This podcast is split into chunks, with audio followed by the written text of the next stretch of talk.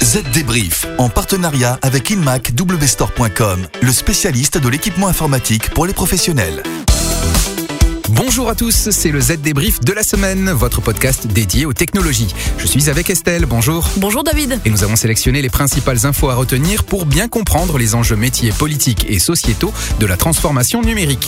Alors quel est le programme? Eh bien tout d'abord, vous vous en doutez, c'est l'info de la semaine. On va parler des déboires de Huawei suite au décret du gouvernement américain, puis direction l'île de France avec le nouveau pass des transports publics bientôt sur smartphone. On parlera aussi de la triste victoire d'Amazon sur les pays sud-américains. Mais aussi des massif des opérateurs de téléphonie français dans la fibre et de la manière d'abandonner ou pas Windows 7. Allez, Z débrief, c'est parti. Les dernières infos.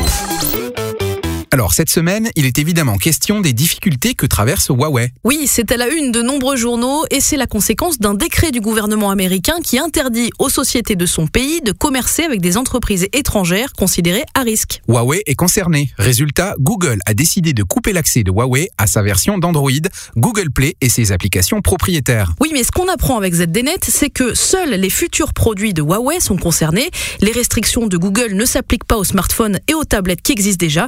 Ils vont pouvoir continuer à bénéficier des mises à jour via Google Play. On apprend aussi que pour ses prochains terminaux, la marque chinoise pourrait décider d'utiliser la version open source d'Android, dénommée Android Open Source Project. Mais ni le magasin d'applications Google Play, ni les principaux services Google ne pourront être installés. Un maigre lot de consolation pour Huawei qui n'a pas dit son dernier mot.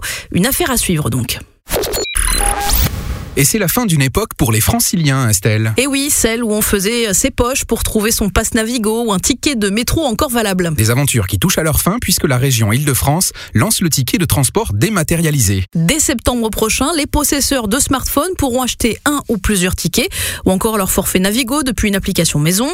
Une décision qui fait suite au succès d'une récente expérimentation. Oui, à l'automne dernier, 3500 volontaires ont testé le service et 80% se sont dit satisfaits ou très satisfaits. Ils estime avoir fait face à très peu, voire aucun dysfonctionnement. Mais le hic, parce qu'il y a un hic, il vient d'Apple. La firme américaine souhaite que la régie des transports franciliens passe par ses propres services de paiement et de validation NFC. Les discussions sont toujours en cours. Et si elles n'évoluent pas, seuls les utilisateurs de smartphones Android pourront bénéficier du service. Heureusement, ce système d'exploitation mobile représente 80% du parc de smartphones en France.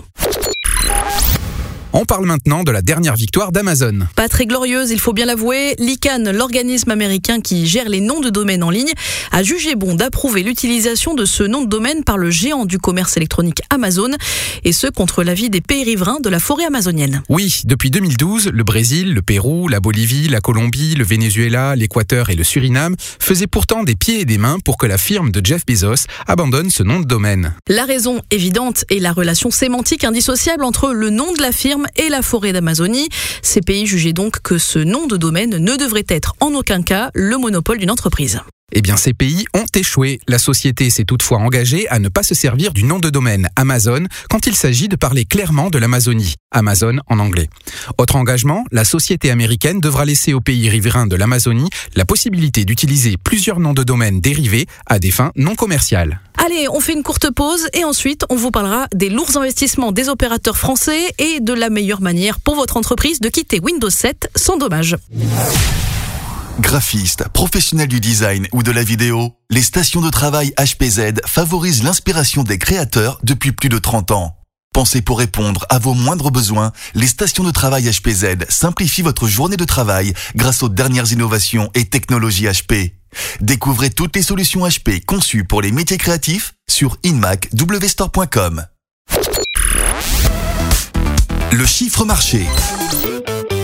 9,8 milliards d'euros. C'est le montant des investissements réalisés par les opérateurs français l'an passé. Mais qu'est-ce qui leur a pris et dans quoi ont-ils tant investi? Dans le très haut débit fixe et la fibre optique jusqu'au domicile. Ces opérateurs ont vu ces derniers mois leur activité de service fixe chuter. Et le problème, c'est qu'elle représente toujours 55% de leurs revenus globaux. Ils ont donc choisi de se repositionner. L'ARCEP, le gendarme des télécoms français, a aussi noté que les montants investis dans les boucles locales mobiles de quatrième génération diminuent après un rattrapage l'année précédente, ce qui explique la majorité du recul des investissements liés à l'activité mobile. Oui, 2018 était donc l'année de la fibre. Ça peut toujours être utile. Notre petit conseil du jour concerne l'abandon de Windows 7. Oui, si votre entreprise exécute toujours ce système d'exploitation, il est temps de penser à le changer. Effectivement, le support est en fin de vie. Alors vous avez le choix. Payer le support étendu, faire la mise à niveau pour passer à Windows 10, passer à Linux ou ne rien faire à vos risques et périls. Payer le support étendu. Si ce support était hors de prix précédemment pour Windows XP, cette fois-ci pour Windows 7, il devrait être abordable. Bien que Microsoft n'ait pas encore publié de liste de prix, il pourrait être de 50 dollars par appareil, ce prix augmentant à 100 dollars la deuxième année et 200 la troisième année. Autre solution donc, faire la migration de votre PC Windows 7 vers Windows 10 avant que Microsoft suspende le support de son ancien système d'exploitation. Vous pouvez aussi passer à Linux, excepté si votre entreprise est contrainte par des problèmes de compatibilité liés à une application Windows cruciale. Sachez aussi que vous devrez remplacer complètement votre infrastructure de bureau et transférer toutes les applications de productivité que vous utilisez. Enfin, vous pouvez aussi ne rien faire. Le 15 janvier 2020, Windows 7 ne s'arrêtera pas de fonctionner. En fait, il est peu probable que vous remarquiez des changements, mais les problèmes vont alors progressivement se multiplier. Voilà, vous avez un aperçu des infos et conseils de la semaine. Pour en savoir plus, rien de plus simple, rendez-vous sur votre site zdnet.fr à la rubrique pratique. Nous, on se retrouve la semaine prochaine pour un nouveau numéro du Z Débrief. À, la, semaine prochaine. Débrief, en partenariat avec InMacWstore.com, le spécialiste de l'équipement informatique pour les professionnels.